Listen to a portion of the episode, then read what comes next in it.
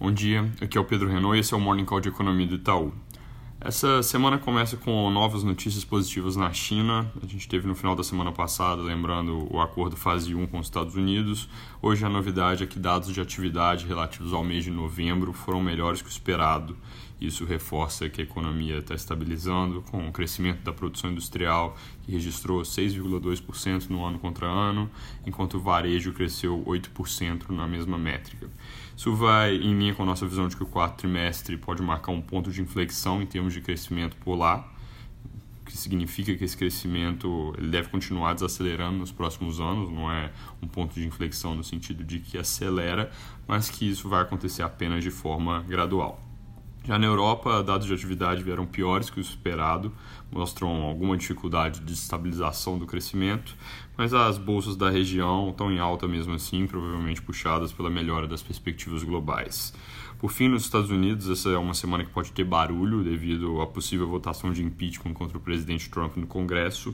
Um primeiro voto na Câmara deve ser a favor de remover o presidente do cargo, mas nós acreditamos que isso não passa do Senado, que é uma casa que tem maioria republicana e deve começar a debater o assunto lá pela primeira metade de janeiro. Aqui no Brasil, noticiário de fim de semana e dessa manhã debatendo bastante as possíveis consequências do acordo comercial entre Estados Unidos e China para o Brasil. Eles colocam, por exemplo, nos jornais o ponto de vista de que se a China volta a comprar produtos agrícolas americanos, eles podem acabar comprando menos daqui.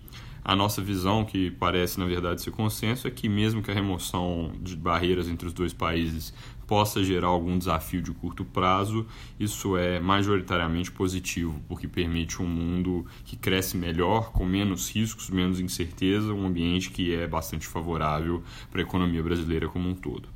Na parte de dados aqui no Brasil, essa semana a gente tem algumas divulgações importantes gente começa com política monetária, que amanhã e na quinta-feira tem respectivamente a ata da última reunião do Copom e o relatório trimestral de inflação do Banco Central.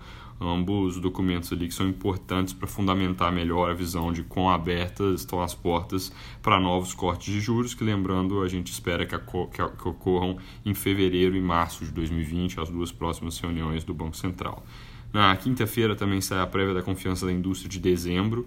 Na sexta sai a confiança do consumidor e da construção, além de na sexta também o IPCA 15 de dezembro, que é um índice que deve mostrar alta de quase 1%, puxado para cima por preço de proteínas.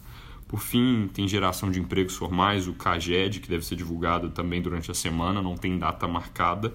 Nossa projeção para esse número é criação de 47 mil empregos, que é um ritmo que não deve mudar muito a média positiva que a gente tem observado ao longo dos últimos meses.